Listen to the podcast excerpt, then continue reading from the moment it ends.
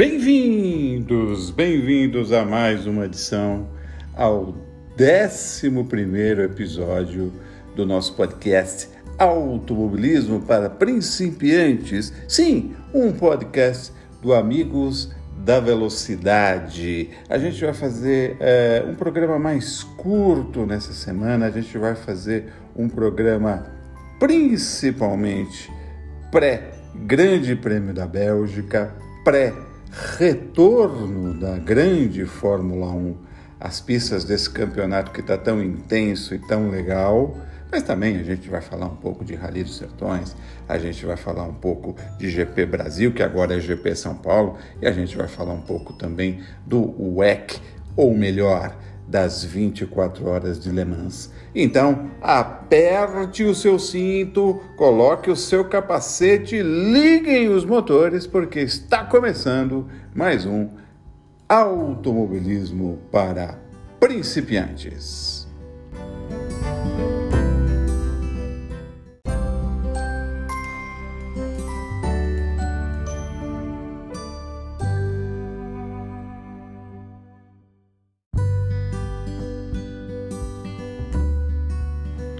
Bom, meus amigos, a notícia das últimas semanas, ou da última semana, a gente está agora na semana que antecede, nos dias que antecedem o Grande Prêmio da Bélgica 2021, foi a confirmação do Grande Prêmio de, do Brasil, do Grande Prêmio de São Paulo. Notem, não é mais GP Brasil, pelo menos isso é o que a, a organização e, ao que parece, o governo do estado de São Paulo e a prefeitura querem, será GP de São Paulo, é, a confirmação de que ele acontecerá sim em novembro, é, mas com uma mudança de data, é, o GP vai, entre aspas, atrasar uma semana, acontecerá entre os dias, vou confirmar aqui direitinho para vocês mas ele acontecerá aqui, para não falar bobagem,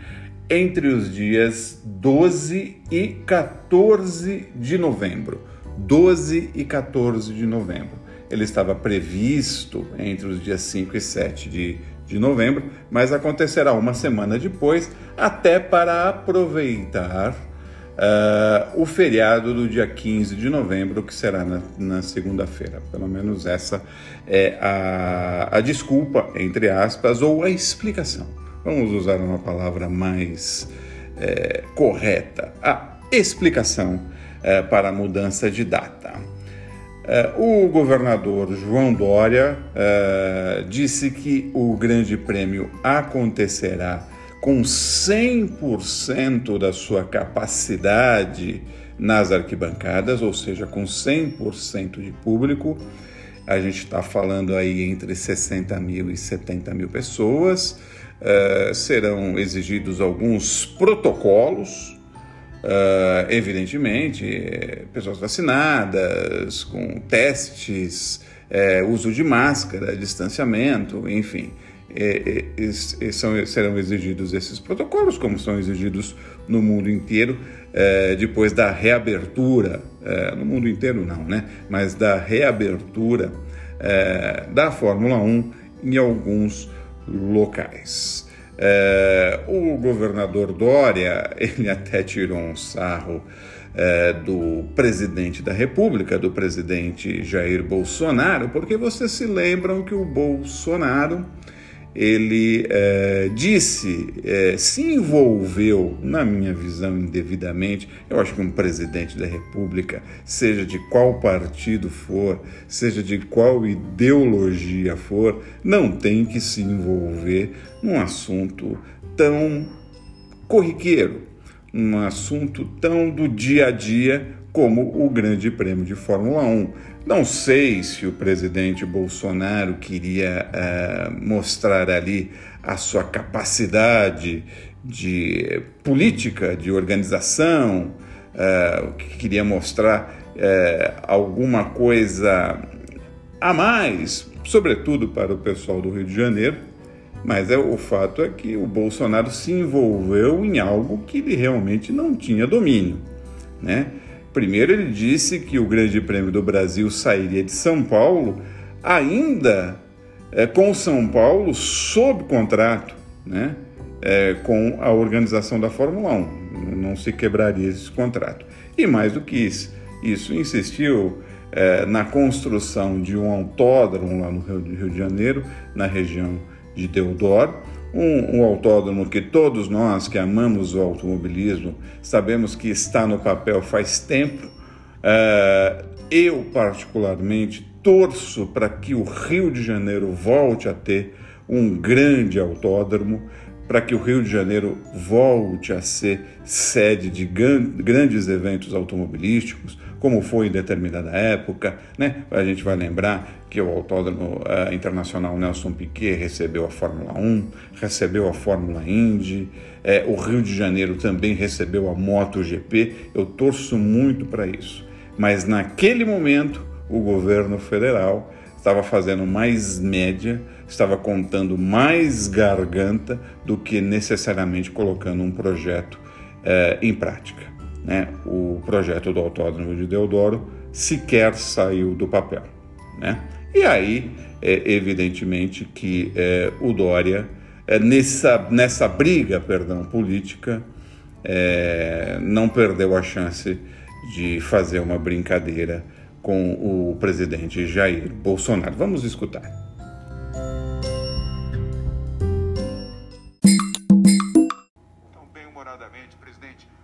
Assistir o Grande Prêmio de Fórmula 1 em São Paulo. O senhor é nosso convidado para vir aqui. Pode até vir de motocicleta, desde que o senhor use máscara, passe álcool em gel na sua mão e tire a temperatura. O senhor será bem-vindo para assistir e esteja vacinado também.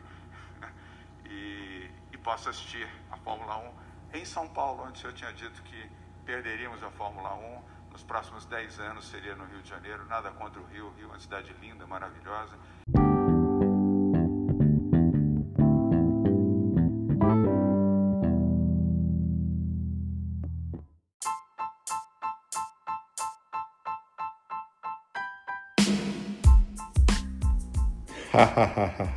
ah, João Dória, que, que é muito bom. Não, é, perder um amigo, o senhor já perdeu faz tempo, né?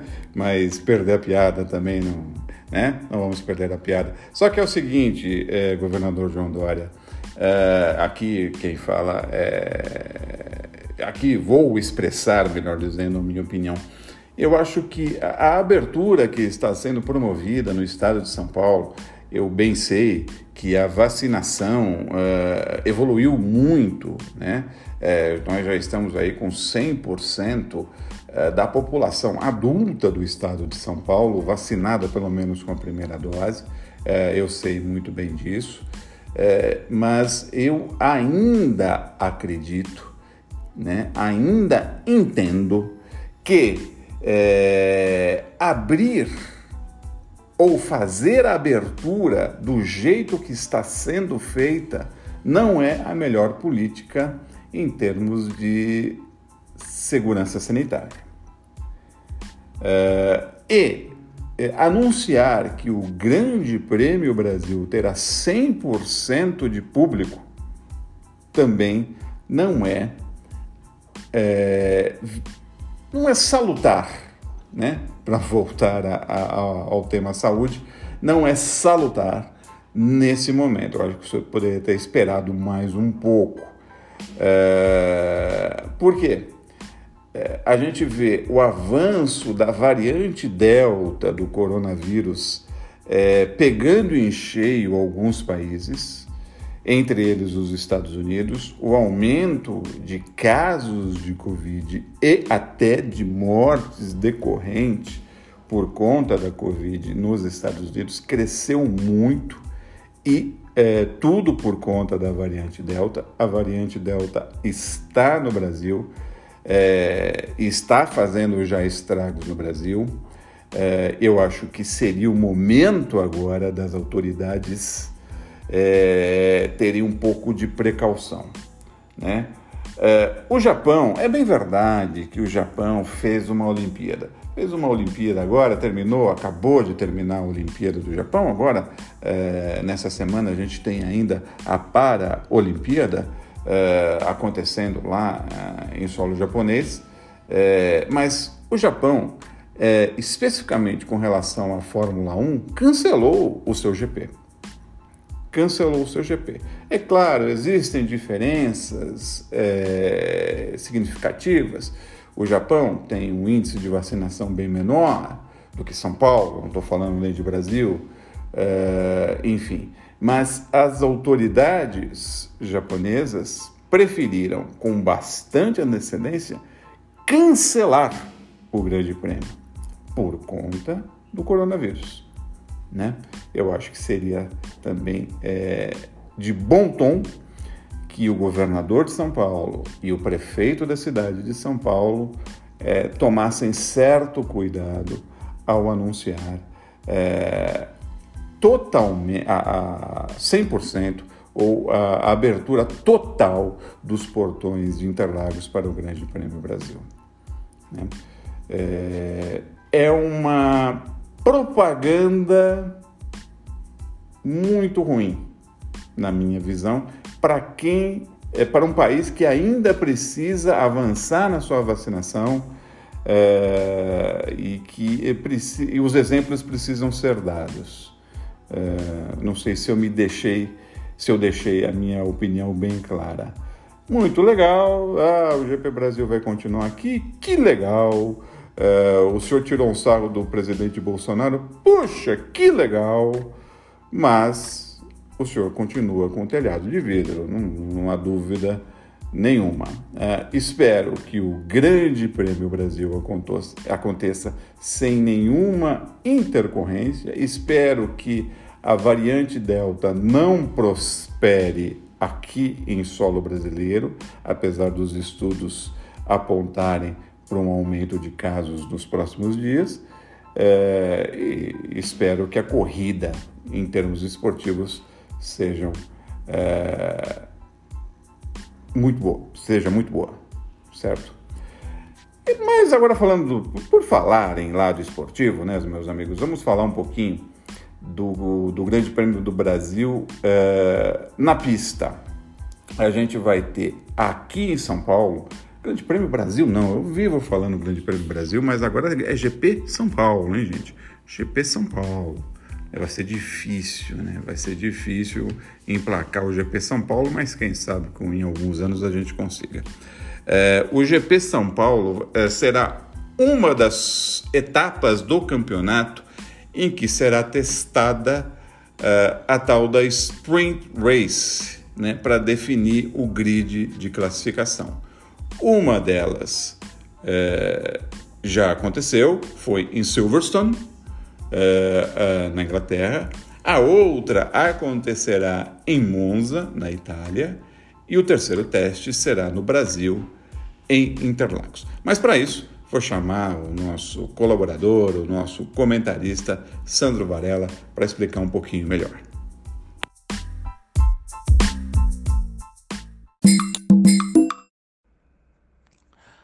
E a Fórmula 1, ao que tudo indica, deve realmente fazer a terceira aparição nesse ano da Sprint Race na pista de Interlagos, aqui no Brasil. Para quem viu a, a primeira aparição dela em Silverstone, na Inglaterra, uh, ficou com boa impressão de que a corrida curta, uh, com todo mundo brigando, todo mundo uh, disputando posição ali também lá para conseguir uma melhor colocação no grid, foi boa. Deixou uma boa impressão e agora teremos uma segunda aparição dela daqui três semanas em Monza.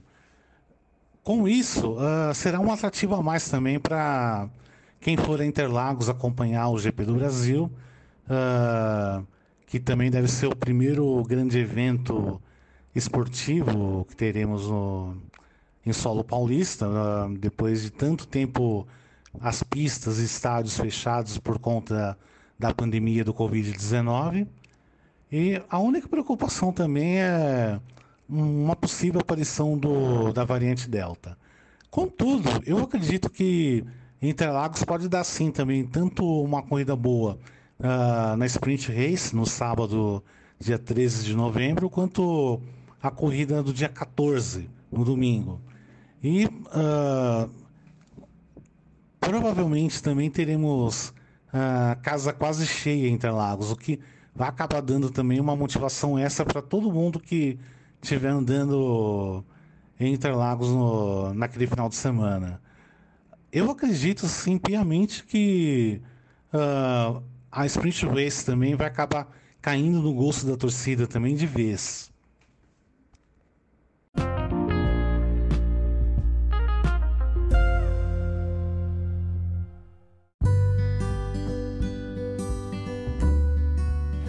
Bem, muito bem. Sem mais delongas, vamos falar aqui sobre dois assuntos: é, sobre o Rally dos Sertões e sobre as 24 horas de Le Mans, antes de entrar necessariamente na prévia do Grande Prêmio da Bélgica de Fórmula 1, né, de mais essa etapa, do começo é, da segunda metade da temporada muito boa de Fórmula 1 2021. Para falar do Rally dos Sertões, que terminou uh, nessa semana, uh, edição 2021, vou chamar mais uma vez o meu querido uh, Sandro Varela. É com você, Sandro.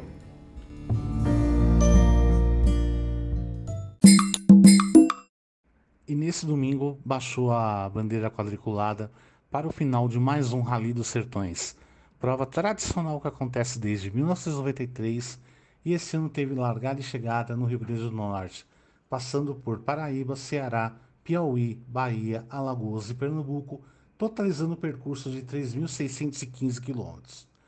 Tivemos quatro categorias em disputa e nas motos, que foi uh, uma das categorias que tivemos uh, presentes na disputa, o francês Adrien Metge uh, venceu a prova com 30 horas, 6 minutos e 12 segundos. Logo atrás dele vão completar um pódio Jean Azevedo, tradicional competidor do Rally Dakar, e Bicinho Zavati. Entre os quadriciclos, o argentino Manuel Andújar uh, venceu com 29 horas, 46 minutos e 16 segundos, seguido de Rafael Sonic e Marcelo Medeiros. Entre os UTV, o, os utilitários, Denise Casarini e Ivo Maier venceram com 30 horas, 36 minutos, 29 segundos. Logo atrás dele vieram André Hort e Matheus Mazei, Rodrigo Lupe e Michael Justo. Entre os carros, o vencedor foi Christian Balgart, tendo como copiloto Beco Andreotti, com o tempo de 28 horas, 55 minutos, 21 segundos. Logo atrás dele vieram Marcos Bongart e Kleber Sincea. E a terceira posição ficou com Silvio Barros e Rafael Capuani. Agora, a atenção se volta para a competição de 2022, quando, além do bicentenário da independência do Brasil, a prova terá um atrativo a mais. Ela vai percorrer literalmente o país todo, uh, do Oiapoque até o Chuí. E certamente terá muitas emoções ao longo de sua disputa.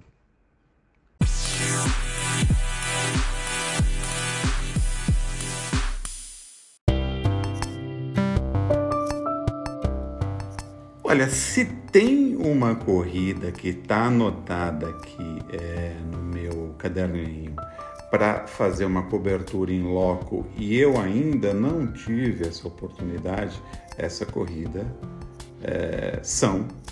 Essa corrida são? É, são as 24 horas de Le Mans.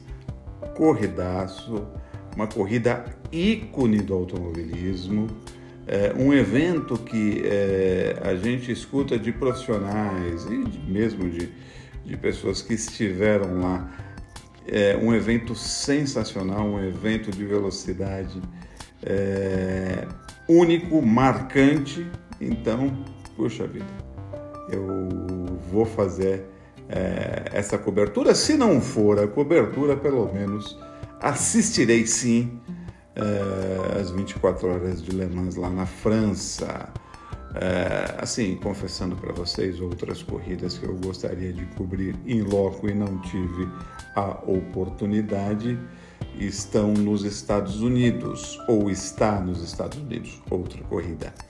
Uh, são as 500 milhas de Daytona da NASCAR, a abertura do campeonato da NASCAR todo ano lá em Daytona.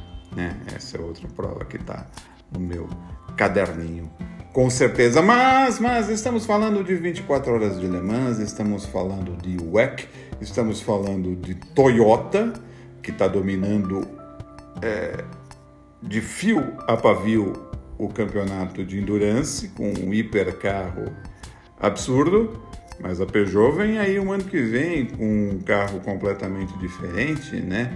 É, o 9X8, 9X8, é, com uma configuração completamente diferente aerodinâmica, não tem asa traseira, carro muito bonito, um hipercarro que a partir do ano que vem vai tentar é, desbancar a Toyota. Mas vamos falar de Le Mans nesse ano, Le Mans que não aconteceu é, em junho, mas aconteceu agora em agosto, com ele, ele que vai falar. Carlos da Novela, é com você, meu amigo.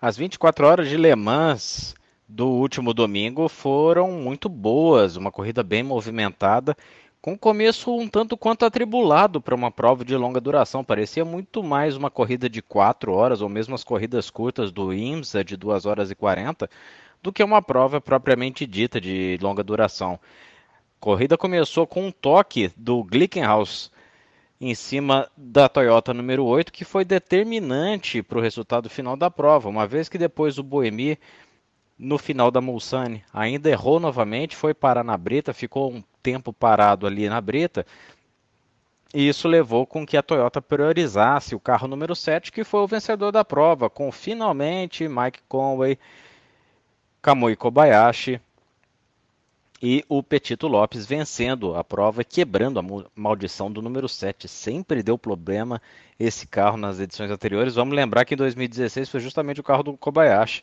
nas mãos do Kobayashi, que na última volta ficou parado na reta principal na penúltima volta. Este ano tivemos uma cena semelhante, né? Depois do segundo S, o carro pilotado pelo Kubica, o número 41, ficou parado por possível pane seca. E isso levou com que o outro carro da mesma equipe, o número 31, pilotado por, pasmem, Changelael, um dos três pilotos desse carro, Changelael é vencedor da LMP2 em Le Mans. Acredite se quiser. Venceu com apenas 7 décimos de segundo sobre o J número 26, o carro da J número 26. E essa cena da chegada da LMP2 logo atrás da pose para a foto dos dois carros da Toyota, quase causou um atropelamento e levantou a discussão da possibilidade de retirada do bandeira, da bandeira quadriculada do chão na pista, uma tradição de Le Mans. Vamos lembrar que em anos anteriores, principalmente nas, naquelas vitórias que, da sequência de vitórias da Audi lá em Le Mans, os pilotos cercaram, passaram cada um de um lado da bandeirada, fazendo uma foto até certo ponto curiosa.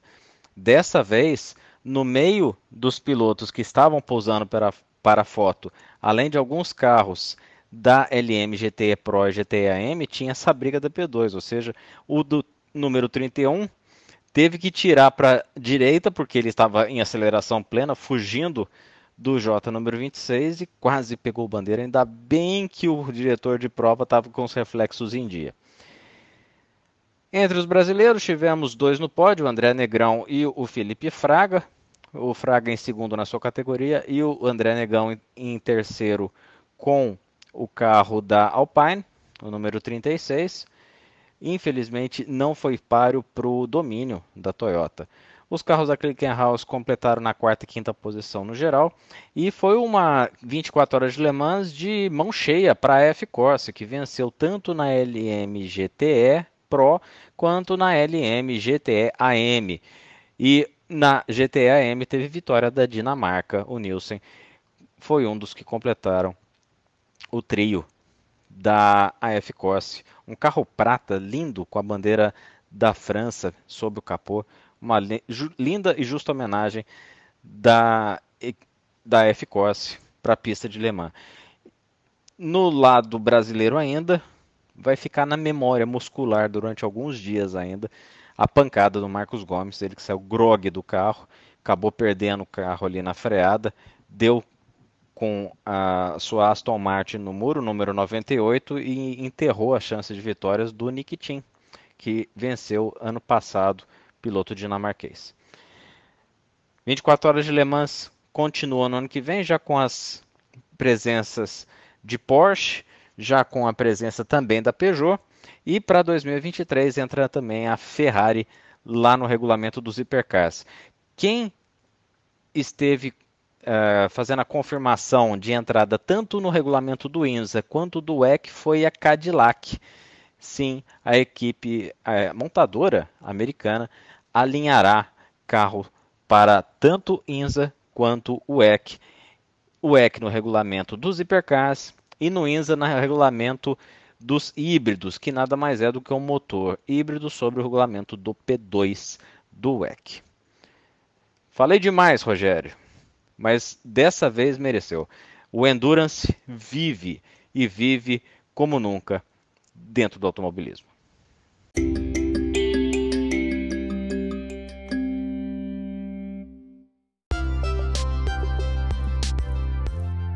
Sim, sim, sim, sim. Vamos falar agora da Fórmula 1, vamos falar do Grande Prêmio da Bélgica, vamos falar do Grande Prêmio de Spa-Francorchamps. Isso, isso. Mas antes, de falar especificamente do que pode acontecer na corrida ou das expectativas, sobretudo para essa segunda metade da temporada, eu queria passar aqui para vocês como estão os campeonatos depois de 11 corridas de 23 previstas. Vamos lá. Uh, Lewis Hamilton promoveu uma virada no campeonato de pilotos, vocês se lembram disso? uh, após o Grande Prêmio da Hungria, que ele chegou em segundo, mas o Verstappen ali sofreu uh, com, com a batida que levou do, do, do Bottas. Mas enfim, Lewis Hamilton é o primeiro colocado com 195 pontos, o Max Verstappen é o segundo com 187, são oito pontos de diferença entre o piloto da Mercedes e o piloto da Red Bull. O Lando Norris é o terceiro colocado no campeonato com 113 pontos, o Valtteri Bottas é o quarto com 108, Sérgio Pérez é o quinto com 104 pontos, o Carlos Sainz é o sexto piloto da Ferrari com 83 pontos, seguido é, pelo seu companheiro é, de equipe, Charles Leclerc, em sétimo com 80 pontos. Na sequência, aparece em oitavo Pierre Gasly, é da AlphaTauri, piloto francês com 50 pontos. Mesma pontuação de Daniel Ricciardo, piloto australiano da McLaren, que está em nono. Olha aí o Esteban Ocon, o Esteban Ocon, vencedor do Grande Prêmio da Hungria, é, da equipe Alpine, é o décimo colocado com 39 pontos seguido de perto pelo seu companheiro de equipe, o Fernando Alonso, com 38 pontos. É, o Ocon é o décimo, como eu disse, e o Alonso o décimo primeiro. Sebastian Vettel é, é o décimo segundo, com 30 pontos. É, o Yuki Tsunoda, o Vettel é da AlphaTauri, o Tsunoda da... não, o Vettel é da Aston Martin, desculpem. E o Tsunoda é piloto, sim, da AlphaTauri. O japonês é o 13º com 18 pontos. Mesma pontuação do canadense Lance Stroll, 14º piloto da Aston Martin. Uh, Nicolas Latifi é o uh, é, 15º colocado piloto da Williams com 6 pontos. George Russell é o 16º uh, é, com 4 pontos. Uh, o Kimi Raikkonen, uh, piloto da Alfa Romeo, piloto que mais ultrapassagens fez uh, nessas primeiras 11 corridas da, da Fórmula 1.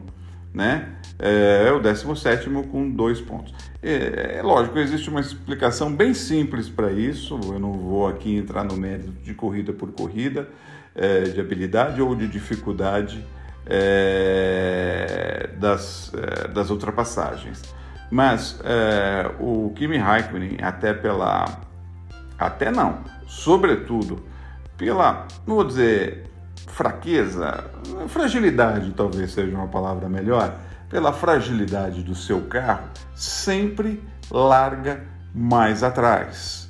Então, é, para imprimir é, um bom ritmo de corrida, é, para conseguir aí brigar pelos pontos como ele vem brigando, nem sempre vem conseguindo, ou para conseguir mais posições à frente, o Kimi, que é um piloto extremamente habilidoso, a gente sabe disso, sou fã do piloto finlandês, campeão do mundo em 2007 pela Ferrari, é, ele é obrigado a ultrapassar, né? É, por que, que o Lewis Hamilton não aparece nessa estatística? Porque geralmente o Hamilton larga da pole position e não precisa ultrapassar ninguém, né? Se bem que nas últimas corridas, é, por conta de algumas coisas que acontecem, mas não é, é sempre que isso acontece, não, algumas coisas que aconteceram com Hamilton, ele teve que imprimir corridas de recuperação. Bom, vocês já entenderam isso, vocês são muito mais inteligentes do que eu. O Antônio Giovinazzi é o piloto companheiro de Kimi Raikkonen, é o 18º com um ponto. Não marcaram pontos ainda Mick Schumacher e Nikita Mazepin. Entre os construtores, a gente tem a seguinte tabela. A Mercedes tomou a ponta mais uma vez com 303 pontos contra 291 da Red Bull. A Ferrari está em terceiro com 163, mas nossa, Ferrari e McLaren têm 163 pontos, é, terceira e quarta colocadas no campeonato, mas muito, mas muito distantes mesmo é, da Red Bull, que é a vice é, vice colocada na tabela nesse momento. A Alpine está em quinto com 77 pontos, a AlphaTauri é a sexta com 68, a Aston Martin é a sétima com 48, é, a Williams é a oitava com 10 pontos e a Alfa Romeo é a nona com 3 pontos. A Haas é, não marcou pontos ainda. O Grande Prêmio da Bélgica, que acontece nesse fim de semana, é, nesse ano especificamente, marca é, o trigésimo aniversário, são 30 anos, trigésimo aniversário da estreia de Michael Schumacher na Fórmula 1. Sim, o grande Schumacher, é, maior piloto de todos os tempos até aparecer o Lewis Hamilton. Eu acho que o Hamilton é o melhor piloto da história, sem dúvida nenhuma é, estreou em 1991, se eu não me engano, no dia 24 de agosto, é, no Grande Prêmio da Bélgica de Fórmula 1, numa operação que envolveu a prisão, uma operação para colocá-lo na Fórmula 1, mas que é, aconteceu, essa operação aconteceu por conta da prisão injusta do Bertrand, Bertrand Gachot, é, que se envolveu no acidente de trânsito, foi mandado para cadeia, era o piloto da Jordan titular. Aí a Jordan ficou sem piloto para correr eh, na Bélgica. A Mercedes, que eh, financiava, que investia no Schumacher, no Michael Schumacher, decidiu eh, comprar a vaga ou comprar a, a, sim, comprar a vaga, comprar a vaga para essa corrida, para que o Schumacher estreasse efetivamente na Fórmula 1. Schumacher estreou, fez um grande treino de classificação, fez com que todo mundo olhasse para ele. Na corrida não teve sorte, se eu não me engano, vocês vão me corrigir aqui. Ele abandonou logo no começo com problema de embreagem, mas é, o que ele fez na sexta e no sábado, nos treinos oficiais é, de definição do grid, é, foi marcante. E sabe Deus, se não tivesse acontecido esse problema com o Gachot, se a Mercedes não tivesse oferecido acho que 300 mil dólares para que o Ed Jordan abrisse espaço para o Schumacher correr na Fórmula 1. Sabe Deus se o Schumacher correria na Fórmula 1, sabe Deus se a gente conheceria a história desse piloto fantástico. Vou pedir agora para o meu querido Carlos Anovello. Carlos Anovello, não, desculpa, Carlos. Desculpe, Sandro. É o Sandro Varela que vai falar sobre a equipe Mercedes. É com você, Sandro.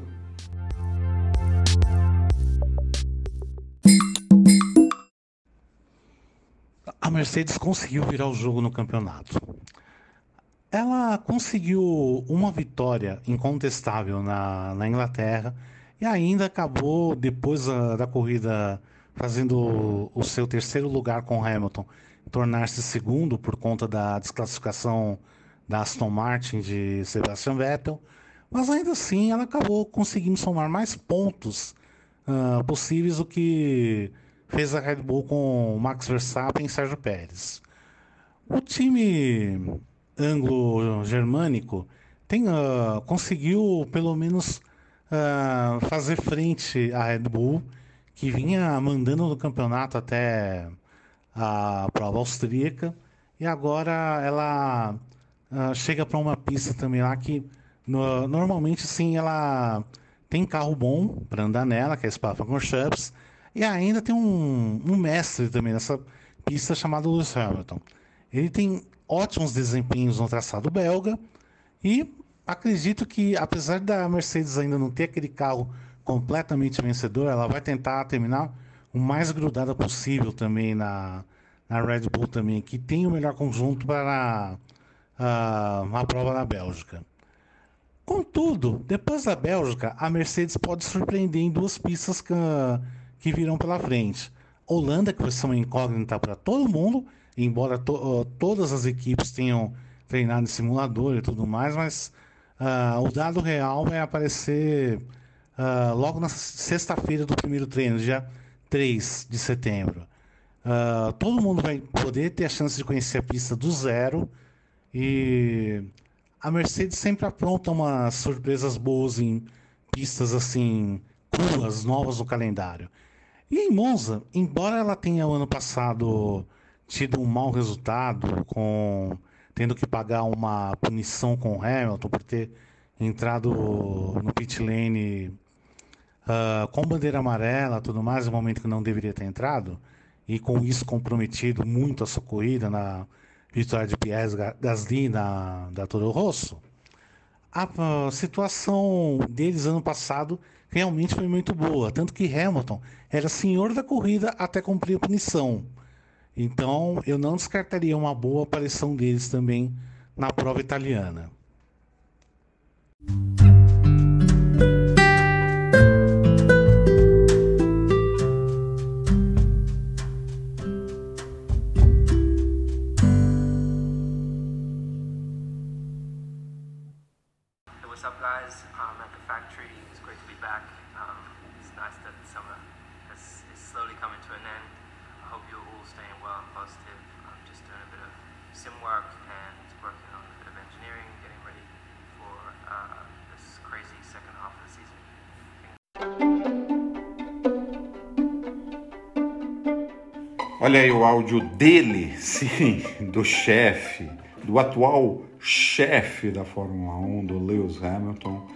É, um, um áudio é, dele é, retornando ao trabalho lá na fábrica da, da Mercedes, perdão, Mercedes, é, depois das férias de verão lá tradicionais já na Europa.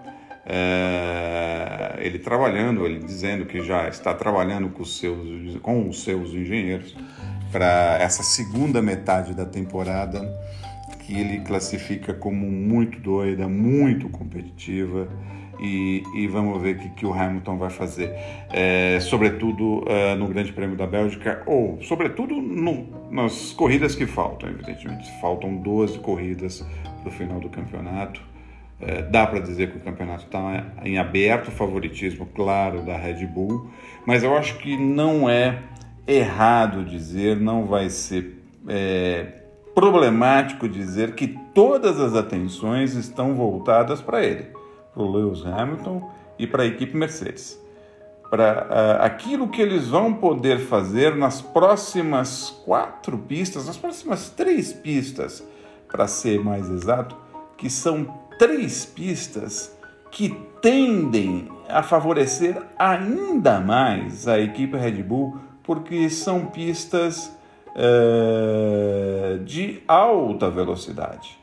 Então aqui a gente tem o Grande Prêmio da Bélgica, agora no dia no próximo domingo. No outro domingo a gente tem o Grande Prêmio da Holanda, pela primeira vez uh, o Max Verstappen correndo efetivamente dentro de casa, dentro do seu quintal, do quintal da sua casa, Grande Prêmio da Holanda. Uh, e na sequência, no dia 12 uh, de setembro, a gente vai ter o Grande Prêmio da Itália. Três pistas muito rápidas, Grande Prêmio da Itália em Monza, evidentemente. Três pistas muito velozes, três pistas que é, favorecem é, o melhor equilíbrio do carro da Red Bull. Lembrando, só confirmando, o Grande Prêmio da Holanda acontecerá, claro, no circuito de Zandvoort. Uh, então, é, não é errado dizer, não é errado a gente esperar ou prestar mais atenção naquilo que Lewis Hamilton fará, né? naquilo que Mercedes e Hamilton uh, estão preparando para essas corridas, porque serão corridas uh, essenciais é, nessa briga tão acirrada do campeonato. Nesse momento, o Hamilton lidera com certeza. Mas tudo isso pode mudar nessas três provas. E nessas três provas, a Red Bull, o Max Verstappen, é, para ser mais específico e mais exato, pode virar novamente o campeonato e conseguir aí uma folga boa. É, então, é, a expectativa é saber é, como a Mercedes e Lewis Hamilton perdão, enfrentarão essa segunda metade da temporada. É. é isso, meus amigos. Como eu disse, é o nosso automobilismo para principiantes mais curto, é, nesse programa número 11, nesse episódio 11. Nós estaremos de volta na semana que vem aqui no podcast, mas no fim de semana, podem contar com a gente no YouTube, no nosso canal AMP, né? É, hashtag AMP, o automobilismo para principiantes, porque logo após o treino de classificação em Spa, que acontecerá nesse próximo sábado, já vou lhe passar aqui os horários corretos é, do, do, da nossa live a nossa live acontecerá é, no sábado, dia 28, às 11 horas da manhã, 11 h 05 vamos esperar terminar o qualifying, o treino de classificação lá em Spa, se não acontecer nada de diferente, alguma bandeira vermelha, algum atraso, 11 h 05 estaremos entrando no ar com Sandro Varela e Carlos Zanovella para, para novelo para comentar todos os lances é, do treino de classificação, só ao vivo, hein, gente? Sem tempo para ficar lendo é, referências, para ficar é, maturando opiniões. É a opinião nua e crua na hora. É, no dia 28, então, repetindo às 11h05, e a corrida, é, a nossa live começa assim que terminar a corrida. A corrida começa às 10 no dia 29. Está prevista para terminar por volta do meio-dia, então ali por volta do meio-dia, meio-dia e 5 no máximo. Se não acontecer nada de diferente, estaremos lá com o automobilismo para principiantes no YouTube.